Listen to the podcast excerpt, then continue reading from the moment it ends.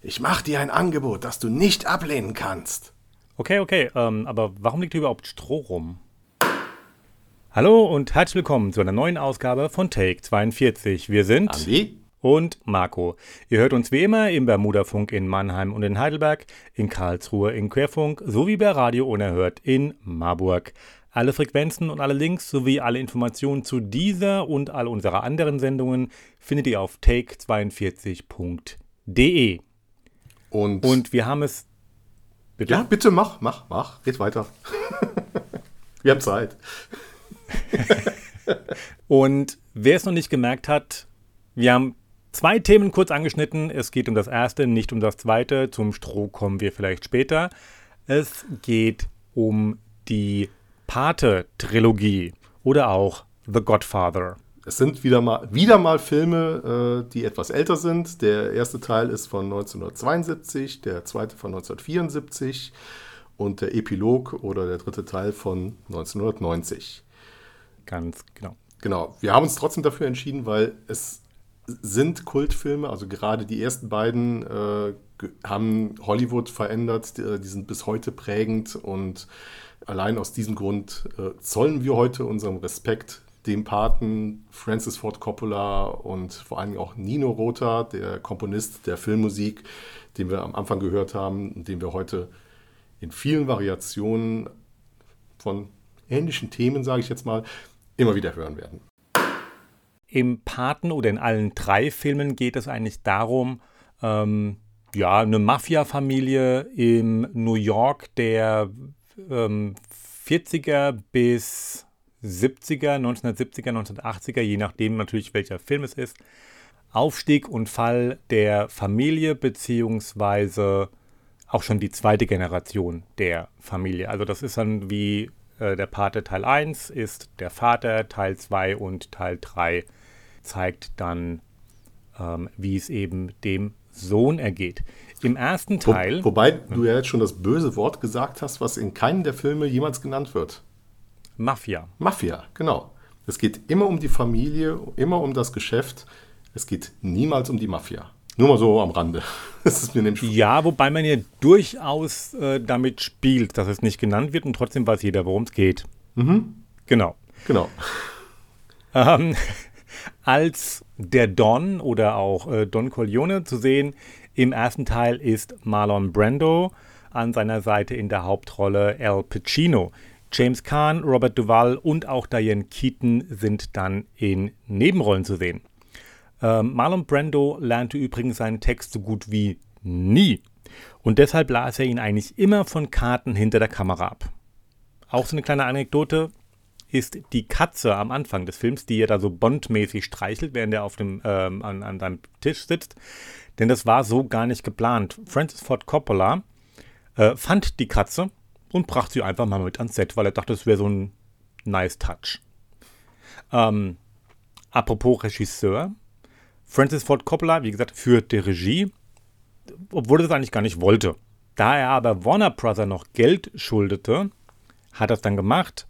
Paramount Pictures wollte ihn zwischendurch auch nicht mehr, was dann Coppola nicht mehr wollte, also dann wollte er bleiben.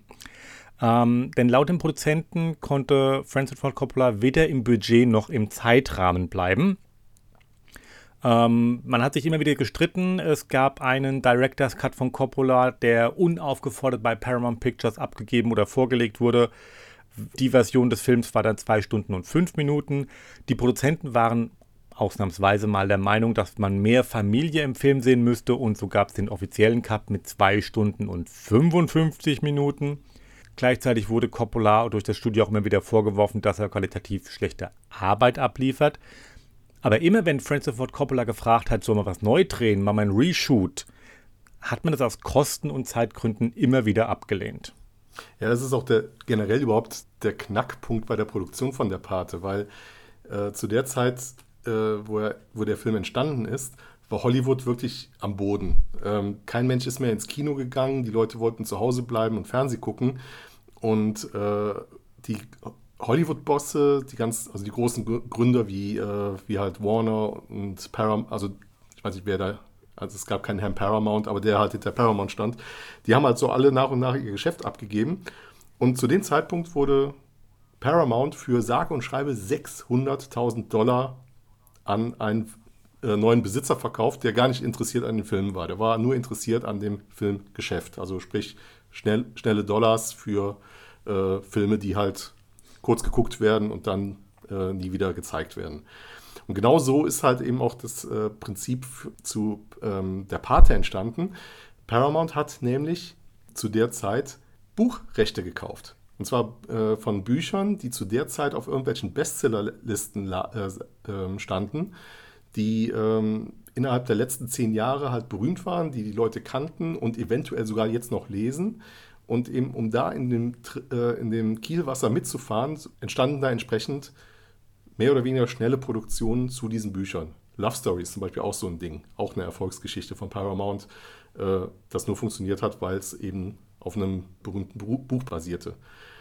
Und der Witz an der Sache war halt, der Pate von Mario Puzo, es war halt eben diese Gangstergeschichte, es war eine Mafia-Geschichte und diese ganzen namhaften Regisseure, die ohnehin schon mehr oder weniger arbeitslos waren oder halt für, äh, für die Tonne gearbeitet haben, die wollten sich den, ihren Restruf nicht auch noch mit so einem platten Gangsterfilm äh, versauen. Deswegen wollte es auch keiner annehmen. Und parallel dazu haben halt so ein paar junge Regisseure, wie zum Beispiel Francis Ford Coppola oder auch ein George Lucas, äh, die ihrerseits keinen Job in Hollywood gefunden haben, in San Francisco ein neues Studio aufgemacht und wollten dort eben Kunstfilme machen. Die Filme, die sie in Hollywood nicht machen konnten. Und genau an die, diese Truppe ist Hollywood bzw. Paramount dann rangetreten, um äh, diesen Film zu verwirklichen. Und die haben es dann auch nur angenommen, weil, wie du eben schon gesagt hast, äh, da einfach Schulden im Spiel waren und irgendwas gemacht werden musste, damit äh, das Studio und die Leute aus, äh, aus den Schulden wieder rauskamen. Also das ist, das ist dieses, dieses Prinzip, dass ähm, mal salopp gesagt keiner auf niemanden Bock hat. Ähm, und das kommt dann später nochmal raus. Also das, das zieht sich so komplett durch. Paramount hat keine Lust auf Coppola, Coppola hat keine Lust auf Al Pacino, Al Pacino hat keine Lust auf den Film und so weiter und so fort. Ähm, hat aber weder der schauspielerischen Leistung noch dem Erfolg des Filmes oder der Filmreihe einen Abbruch getan. Also ganz im Gegenteil, sie werden ja, also gerade der Teil 1 und der Teil 2, werden ja immer wieder als mit die besten Filme aller Zeiten genannt. Ja, der, äh, der Pate 1 zählt sogar offiziell zum zweitbesten amerikanischen Film aller Zeiten. Direkt nach Citizen Kane. Ja. Gemessen an was, weiß ich nicht, aber äh, es hat definitiv den Stellenwert. Vielleicht ähm, bekannte Zitate, weil das, was wir ja am Anfang gehört haben, ich mache ihm ein Angebot, das er nicht ablehnen kann, ist ein Zitat aus der Pate, aber auch, und das ist vollkommen improvisiert im Film, es war nie so vorgesehen, mein persönlicher Favorit, lass die Waffe da, nimm die Cannoli. Genau, drop, uh, drop the weapon, take the Cannoli. Richtig, ja. Was dann auch Tom Hanks in E-Mail für dich irgendwann mal gesagt hat. Der Pate ja. beantwortet hier jede Frage, sogar das, was du mit den Urlaub mitnehmen sollst. Lass die Kanone, nimm die Cannoli. Kommen wir mal zu den Oscars beim ersten Teil. Der Film war insgesamt achtmal nominiert.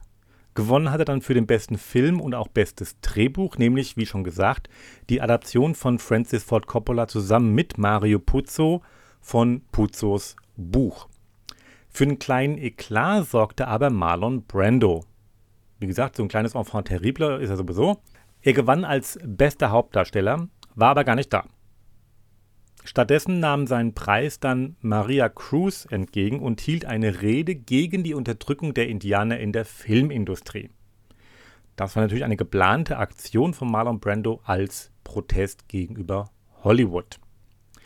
Al Pacino war auch nicht bei den Oscars. Der wiederum protestierte, denn er war nur als bester Nebendarsteller nominiert, obwohl er, also er war der Meinung, da er mehr Screentime hatte als Brando, dass er für die Hauptrolle hätte nominiert sein sollen. Ähm, zusammen mit ihm als beste Nebendarsteller waren dann übrigens auch noch James Caan und Robert Duvall äh, nominiert. Das heißt, das macht dann drei Nominierungen als bester Nebendarsteller aus einem Film.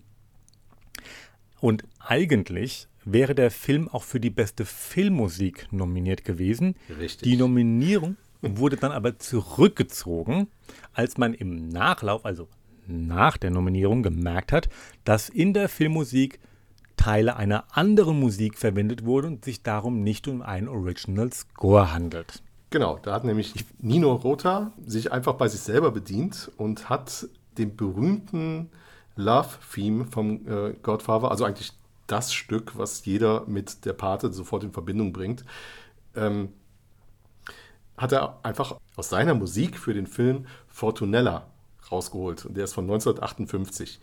Und da äh, in Hollywood der italienische Film wohl nicht so bekannt war, hat das halt bis nach der Nominierung äh, für, den, äh, für den Oscar gedauert, bis irgendeiner mal gesagt hat, Leute, die Musik gab es schon mal. Und die Oscar-Regeln, die kennen wir. Es muss original für einen Film äh, komponiert worden sein, sonst zählt es nicht. Der hatte den Horner gemacht vor Horner. Genau. Äh, also der Horner heißt eigentlich der Roter, einen Roter machen. Ja, aber, aber Horner hat es ja wirklich, also. Ja, bei Horner war halt so eben das Problem, dass du alle Melodien kanntest. Also man hat es halt als, ja. äh, man hat halt auch so gemerkt. Also hier musste er schon so ein gewisses Spezialwissen äh, für aufbringen. Und Horner hat er wirklich auf die Spitze getrieben, aber das nochmal ja. so am Rande. Wir kommen nie, nie drum rum, äh, den Horner zu bächen, ne? Nein. Immer wieder mal einen drauf. Obwohl wir ihn mögen, muss vielleicht dazu sagen. Ähm, kommen wir mal zum zweiten Teil. Ja, warte doch mal, warte doch mal. Achso, Entschuldigung. Entschuldigung. Wir haben doch Zeit, jetzt hetzt nicht hier durch. Rotha hat angefangen, zur, zum fertig geschnittenen Film die Musik äh, zu schreiben. Äh, sie wurde eingespielt, äh, sie wurde schon unterlegt und als Paramount dann das Resultat sah, haben die gesagt, nee, die Musik passt überhaupt nicht.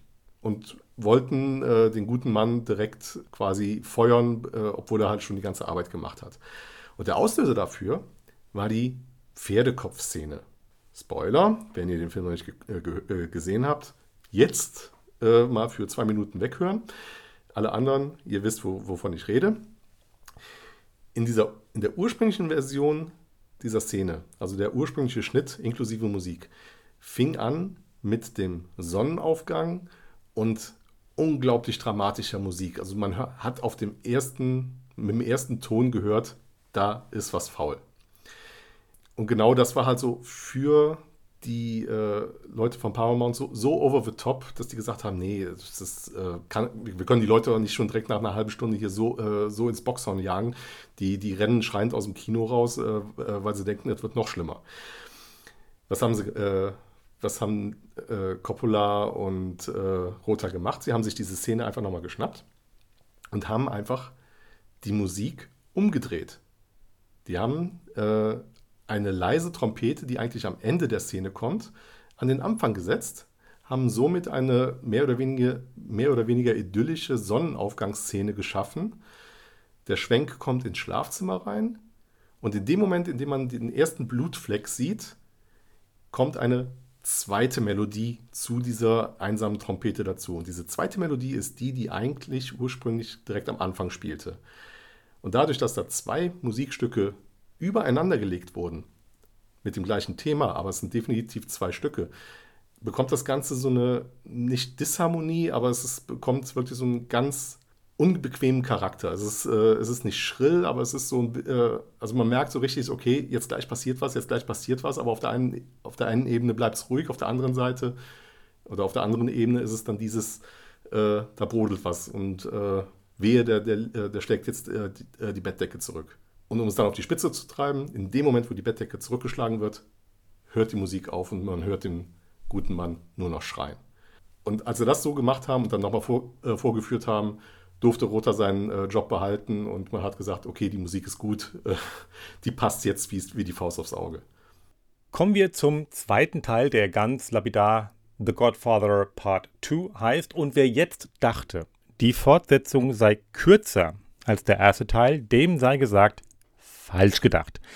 Wir erinnern uns, 2 Stunden 55. Der zweite Teil ist 3 Stunden und 22 Minuten lang und damit der längste Teil der drei Filme.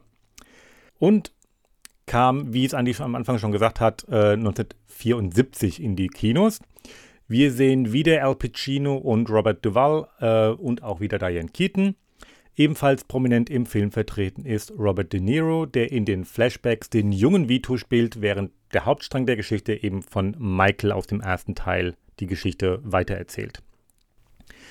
De Niro verbrachte insgesamt drei Monate auf Sizilien vor dem Film, um die Sprache und den Dialekt richtig zu lernen. Er spricht dann auch im gesamten Film nur acht Worte auf Englisch. Der Rest ist halt dann eben sizilianisch. Wir haben es angedeutet oder auch schon gesagt, Francis Ford Coppola führt auch dieses Mal wieder Regie. Wie gesagt, wenn man jetzt an die Auseinandersetzung aus dem ersten Teil zwischen ihm und dem Studio denkt, ähm, ist das ein bisschen verwunderlich. Äh, Coppola wollte nämlich ursprünglich den Stuhl des Produzenten, nur, also nur den Stuhl des Produzenten besetzen. Und äh, für die Regie war eigentlich Martin Scorsese vorgesehen, den wiederum Paramount ablehnte und dann hat es halt Coppola doch selbst gemacht. Ähm, dass er es selbst macht, ähm, hat er an mehrere Bedingungen geknüpft. Unter anderem wollte er ein paar Filme davor noch machen ähm, oder halt auch kurz danach. Äh, und eine andere Bedingung war, dass er volle Kontrolle über die Produktion hat. Das heißt, als Regisseur und auch Produzent Final Cut. Paramount hat dem dann letztendlich auch zugestimmt. Marlon Brando hätte ebenfalls für eine Szene zurückkehren sollen. Aber der tauchte dann einfach am Drehtag schlicht nicht auf. War halt nicht da. Also zugesagt hatte er, war aber nicht da. Und Coppola schrieb dann die Szene einfach um und drehte die dann am nächsten Tag. Auch ohne Brando. Wie gesagt, warum der nicht, warum der nicht auftauchte, ist nicht wirklich überliefert. Es gibt allerdings die Aussage, dass das wohl damit zu tun hat, weil äh, Brando der Meinung war, bei bei Teil 1 schlecht behandelt worden zu sein. Also zumindest fühlte er sich schlecht behandelt. Al Pacino äh, fühlte sich wohl auch nicht so wirklich wohl, beziehungsweise macht offensichtlich auch gerne mal auf die Diva, zum, zumindest 1974.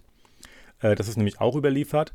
Äh, so soll er je, ähm, mehrmals äh, die Arbeit von Coppola schlecht gemacht haben, ähm, war mit einem Regiestil unzufrieden und hat auch immer wieder damit gedroht, aus dem Film auszusteigen, so mittendrin. Hm. Also die zwei, ja, ich glaube, die waren keine Freunde. Gut, muss ja auch nicht. Nö. ja, in der Musik hat sich da in der Hinsicht wenig getan. Also auch für den zweiten Teil wurde Nino Rota äh, engagiert, der übrigens ähm, in seiner äh, Schaffensphase von 1933 bis 1979 Nee, ich sag's nicht. Rat mal, wie viel Scores der geschrieben hat. In fünf. so knapp 50 Jahren, 40 Jahren. Ich sag mal fünf. Nee, es waren mehr. 105. Immer noch mehr. Es sind 171 Scores, die der geschrieben hat. Von 1933 bis 1979. Und dazu muss man noch sagen, von 33 bis 42 hat er gar nichts gemacht. Also der, äh, der war ziemlich busy und hat auch äh, nicht nur Filmmusik gemacht, der hat auch sehr viele Opern geschrieben. Also der war auch ein Opernkomponist. Äh, also der war stets am Schreiben und am Musizieren. Also äh, ich kann nur sagen, ich habe echt Respekt vor dem Arbeitspensum. Und es gibt auch eine schöne Story. Ähm, er ist ja Italiener äh, und hat auch maßgeblich für den italienischen Film gearbeitet. Also war lange ein äh, Angestellter vom Filmstudio Cinecittà, also das äh, berühmte ähm, Studio in, äh, in Rom. Und er war äh, ein persönlicher Freund vom Regisseur Fellini, der wiederum äh, so äh, überzeugt von der Arbeit von Rota war, dass alle Filme von Fellini von 1950 bis 1979 ausschließ, ausschließlich von Nino Rota musikalisch untermalt wurden. Und da gibt es eine, äh, eine Story, äh, die Fellini mal erzählt hat, zur ersten Begegnung zwischen ihm und Rota. Und das zitiere ich jetzt einfach mal, weil äh, das könnte ich jetzt so gar nicht mehr wiedergeben. Also, Fellini sagte, außerhalb von Cinecittà bemerkte ich einen komischen kleinen Mann, der am falschen Platz auf, der, auf die Straßenbahn wartete. Er schien von allem glücklich überwältigt zu sein und ich fühlte mich genötigt, mit ihm zu warten. Ich war mir sicher, die Straßenbahn wird an ihrem regulären Platz halten und wir müssten zu dieser Straßenbahn rennen. Und er war sich genauso sicher, dass sie genau dort anhalten würde, wo er stand. Und zu meiner Überraschung hielt die Straßenbahn genau vor uns an. Das war die erste Begegnung zwischen Rota und Fellini. Fand ich äh, sehr schön, als ich das gelesen habe. Da war sich auch jemand sehr sicher. Also, mal ja, schön. Also, mir gefällt vor allem diese, äh, diese Charakterisierung. Er schien von allem glücklich überwältigt zu sein. Also, das, äh, also so eine Faszination an allem äh, und total, die totale Überforderung mit, mit allem, was, was um ihn herum passiert. Also quasi so der, der Dorfmensch, der zum ersten Mal in der Großstadt ist. So stelle ich mir das irgendwie vor. Dann aber am richtigen Ort stehen. Hm. so, und äh, man muss jetzt aber auch sagen, bei der Pate, sowohl beim ersten und beim zweiten Teil, war Nino Rota nicht der alleinige Komponist. Da hatte Coppola nämlich noch mal ein bisschen familiäre Unterstützung, nämlich von seinem Vater, der äh, seines Zeichens äh, auch Komponist war aber weniger für die Filme. Ähm, da hat er nur ganz wenig gemacht. Aber wenn er was gemacht hat, hatte das Hand und Fuß. Wie zum Beispiel für den Film Apokalypse Now. Und äh, für Der Pate hat er eigentlich nur so diese volkstümlichen italienischen äh, Sachen gesch äh, geschrieben. Also hauptsächlich das, was man äh, so innerhalb der ersten 20, 30 Minuten während der Hochzeit äh, zu hören bekommt. Wurde im zweiten Teil aber dann schon äh, vom Anteil etwas größer. Da hat er dann auch andere sogenannte Additional Music geschrieben. Was dann so kooperativ war, dass sowohl Rota als auch äh, äh, Carmine Coppola gemeinsam den Oscar für die beste Filmmusik für Der Pate 2 bekommen haben. Und wo wir schon bei den Oscars sind, ähm, nachdem ja der erste Teil die ein oder andere Kontroverse bei der Verleihung nach sich zog, ging es diesmal etwas gesittet dazu. Nominiert war der Film insgesamt elfmal. Gewonnen hat er dann sechs ähm, Oscar-Trophäen. Diesmal hat auch Francis Ford Coppola gewonnen ähm, für die Regie, nachdem er beim letzten Mal nur äh, nominiert war. Al Pacino war ebenfalls nominiert, sogar als bester Hauptdarsteller. Ui. Nicht Nebendarsteller, Hauptdarsteller. gewonnen hat er trotzdem nicht. Robert De Niro, nominiert als bester Nebendarsteller, hat dann gewonnen. Ist auch ein bisschen blöd. Und wie gesagt, ähm, Andy hat gerade gesagt, äh, für den Soundtrack gab es dann ähm, auch einen Oscar. Schön ist ja auch jetzt historisch betrachtet, äh, seit der Parte 2 haben die äh, Filmfans ja ewig darauf gewartet, dass ähm, Al Pacino und Robert De Niro nochmal gemeinsam einen Film machen. Und gemeinsam einen Film machen war ja in dem Sinne äh, auch nicht so ganz richtig, weil obwohl sie beide im gleichen Film sind, haben sie nie eine gemeinsame Szene. Weil es eben diese Geht zwei. Diese zwei genau. unterschiedlichen Zeitebenen sind. Das Richtig. hat tatsächlich bis in die 90er Jahre gedauert, äh, bis die zwei einen gemeinsamen Film hatten und äh, das war Heat. Du erinnerst dich vielleicht? Äh, und die Filmwelt hat die Szene abgefeiert, in der äh, Robert De Niro und Al Pacino ihre erste gemeinsame Screentime haben. Was haben sie gemacht? Sie haben einen Kaffee getrunken. Wie man das so macht. Genau, also das war, das war ja. halt so die, die Szene. Also sie, äh, sie treffen, die beiden Charaktere treffen sich äh, auf einen Kaffee und sagen sich untereinander, ich mag dich zwar, aber ich würde dich trotzdem umbringen. So, das ist so die Quintessenz von dem Gespräch gewesen. Aber wie gesagt, das, das war. Spiegelt, ich finde, ich find, die Aussage spiegelt aber auch prinzipiell so ein bisschen den Paten wieder. Weil nur weil du Familie bist, heißt es ja nicht unbedingt, dass du überleben musst.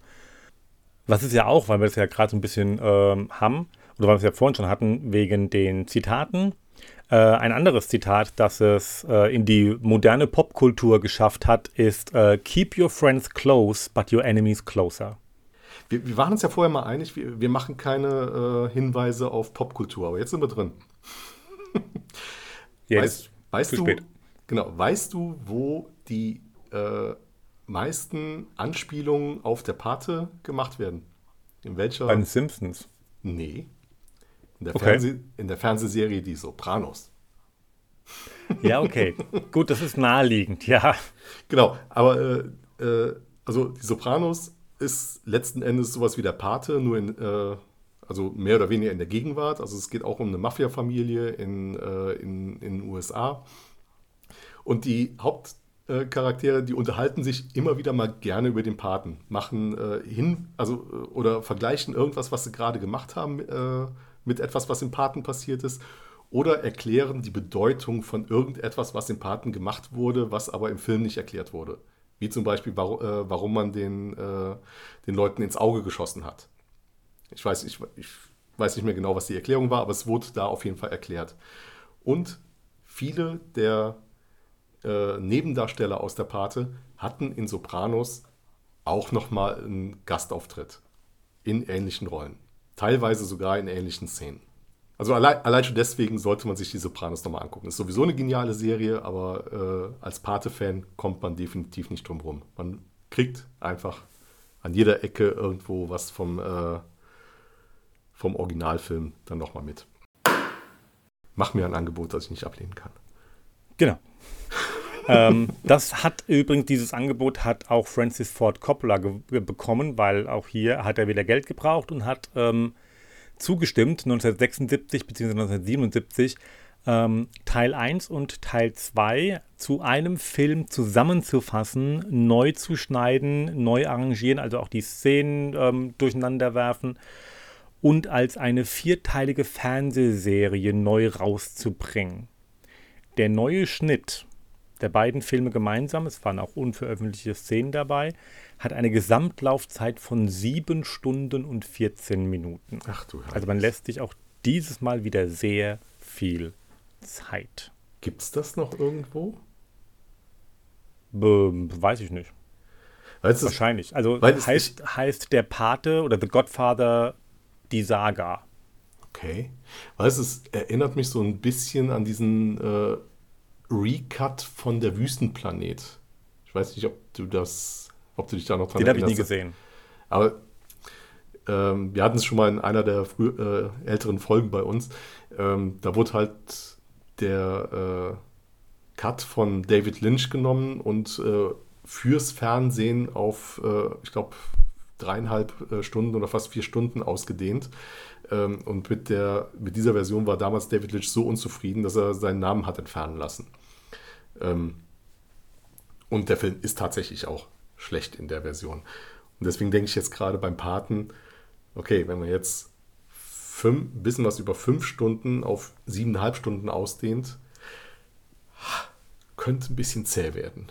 Also wir kommen, ich glaube, wir kommen insgesamt auf ähm, gute sechs Stunden mit dem normalen Material, aber halt dann nochmal eine Stunde drauf.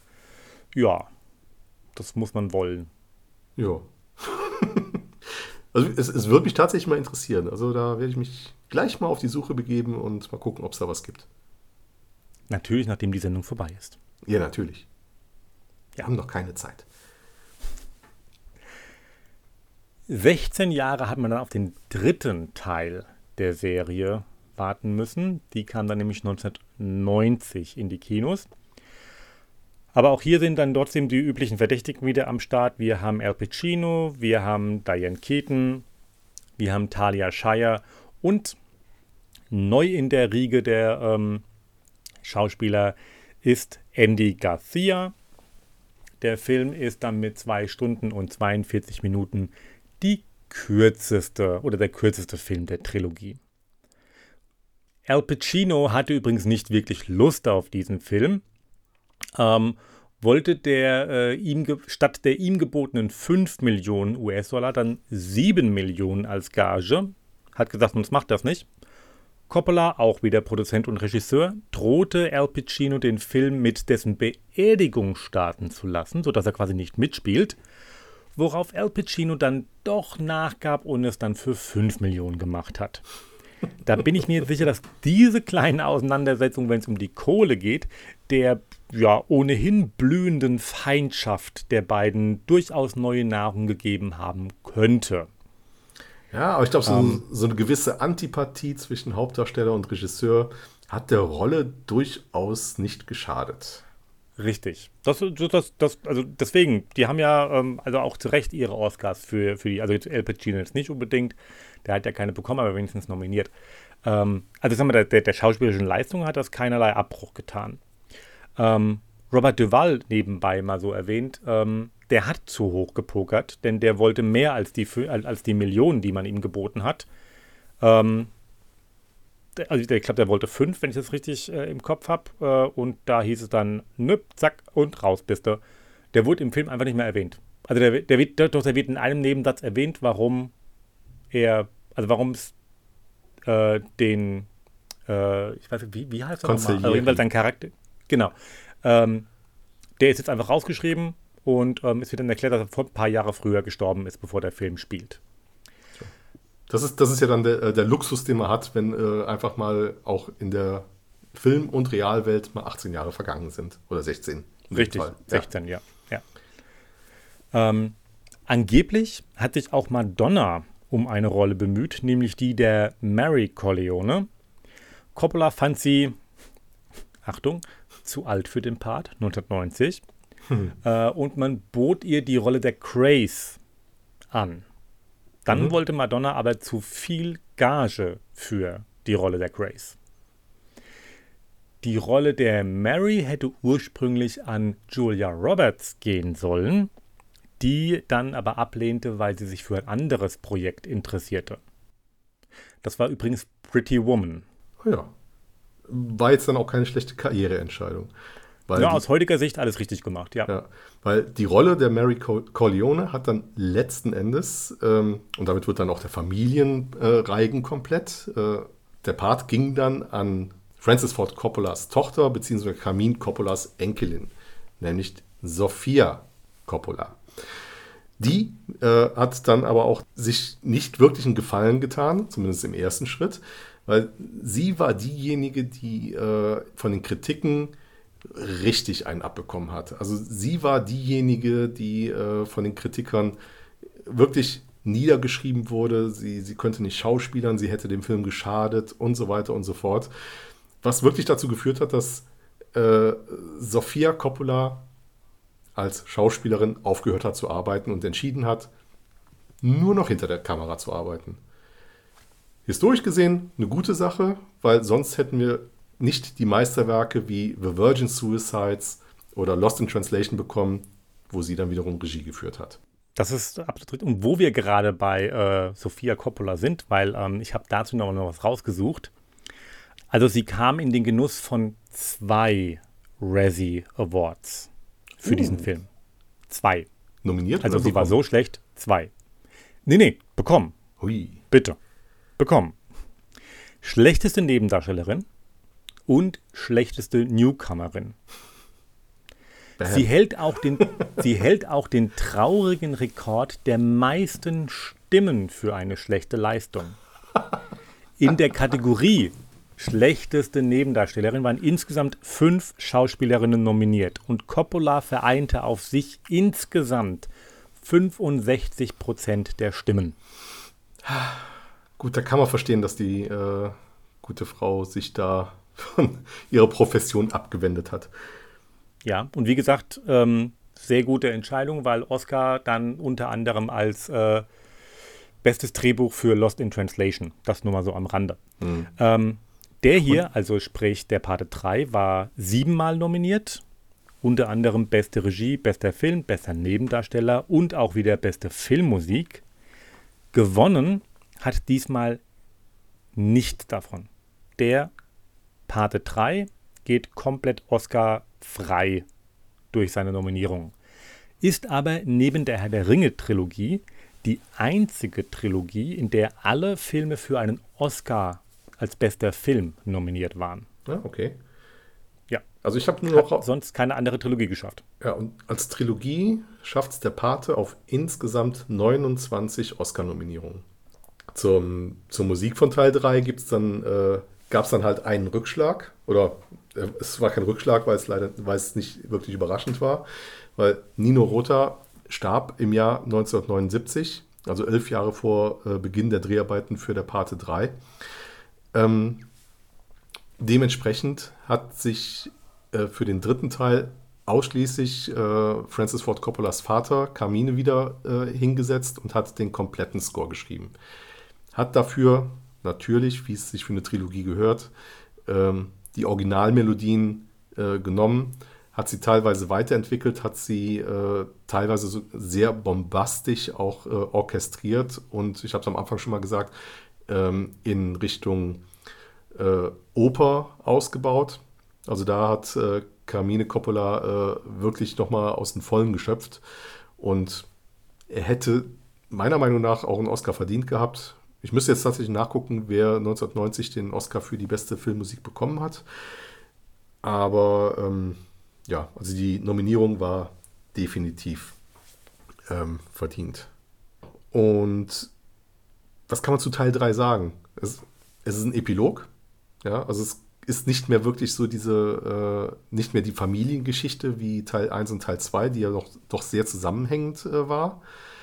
Äh, man sieht eigentlich einen gebrochenen äh, Don Corleone, also Michael Corleone, der nicht mehr wirklich die Macht hat, die er einmal hatte versucht, ein neues Geschäft aufzuziehen, wird dann von der Politik ausgebremst und letztlich holt ihn seine eigene Geschichte äh, dann ein.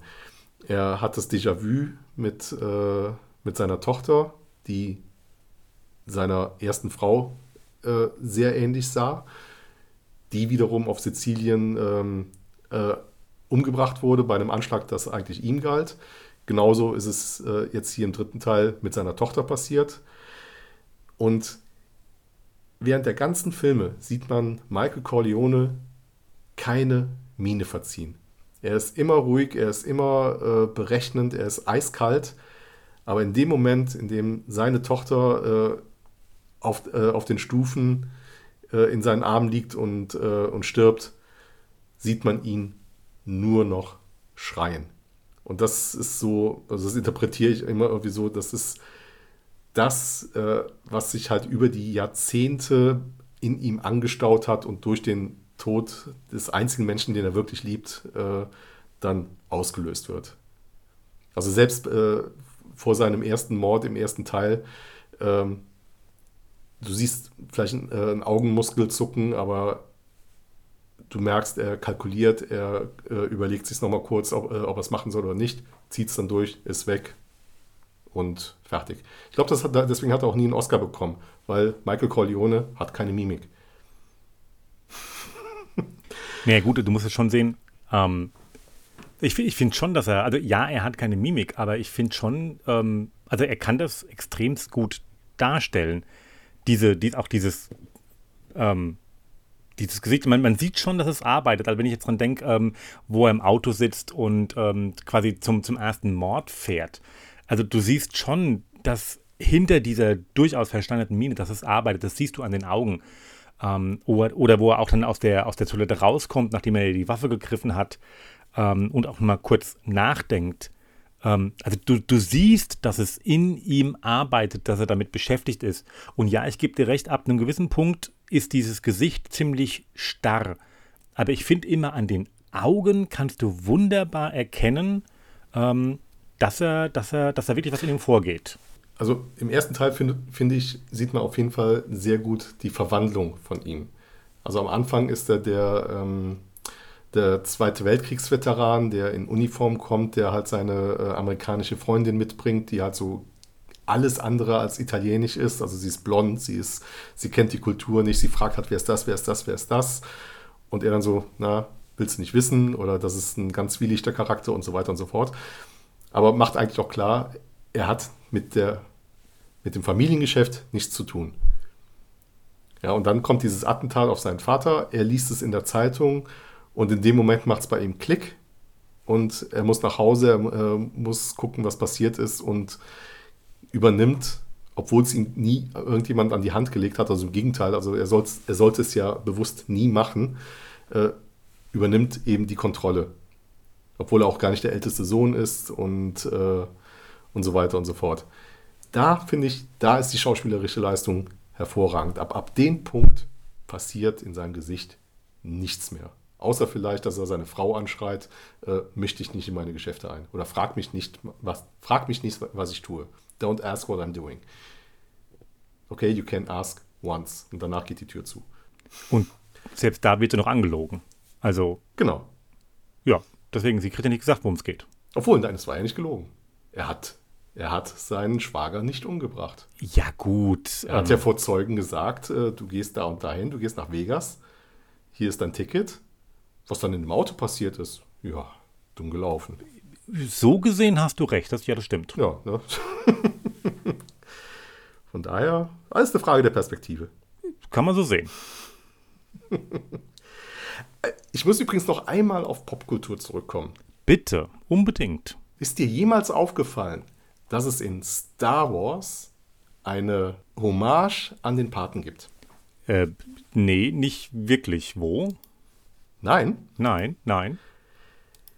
Erinnere dich an äh, den dritten Teil, also Rückkehr der Jedi-Ritter. Ja. Leia erwürgt Jabba the Hutt. Okay, ja. Du hast es vor Augen?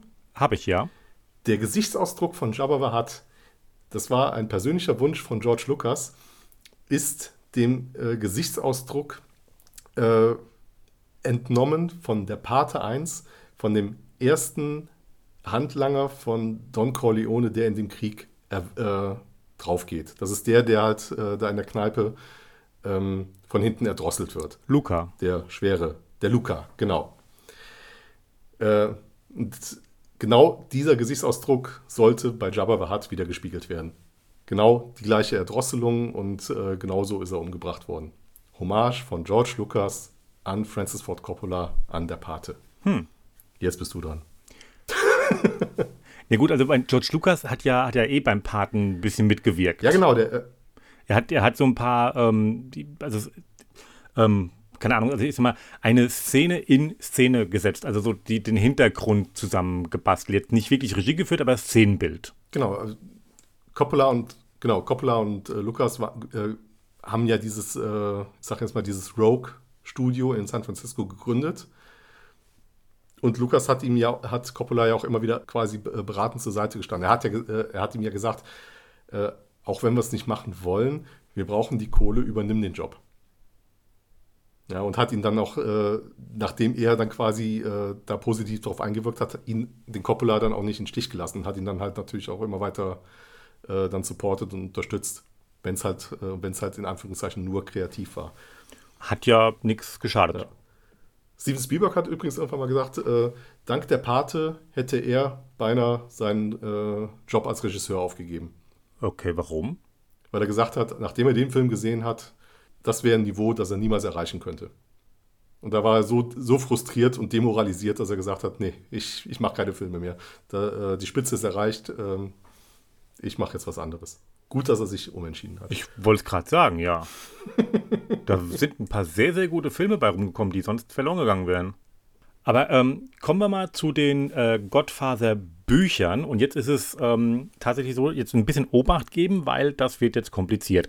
Also, Mario Puzo schrieb ja das Buch Der Pate, welches für den Film als Vorlage dient. Im Buchuniversum gibt es dann noch ein paar mehr Geschichten, unter anderem den Sizilianer. Und wer jetzt denkt, das Buch habe ich doch gesehen, der hat recht und gleichzeitig Unrecht.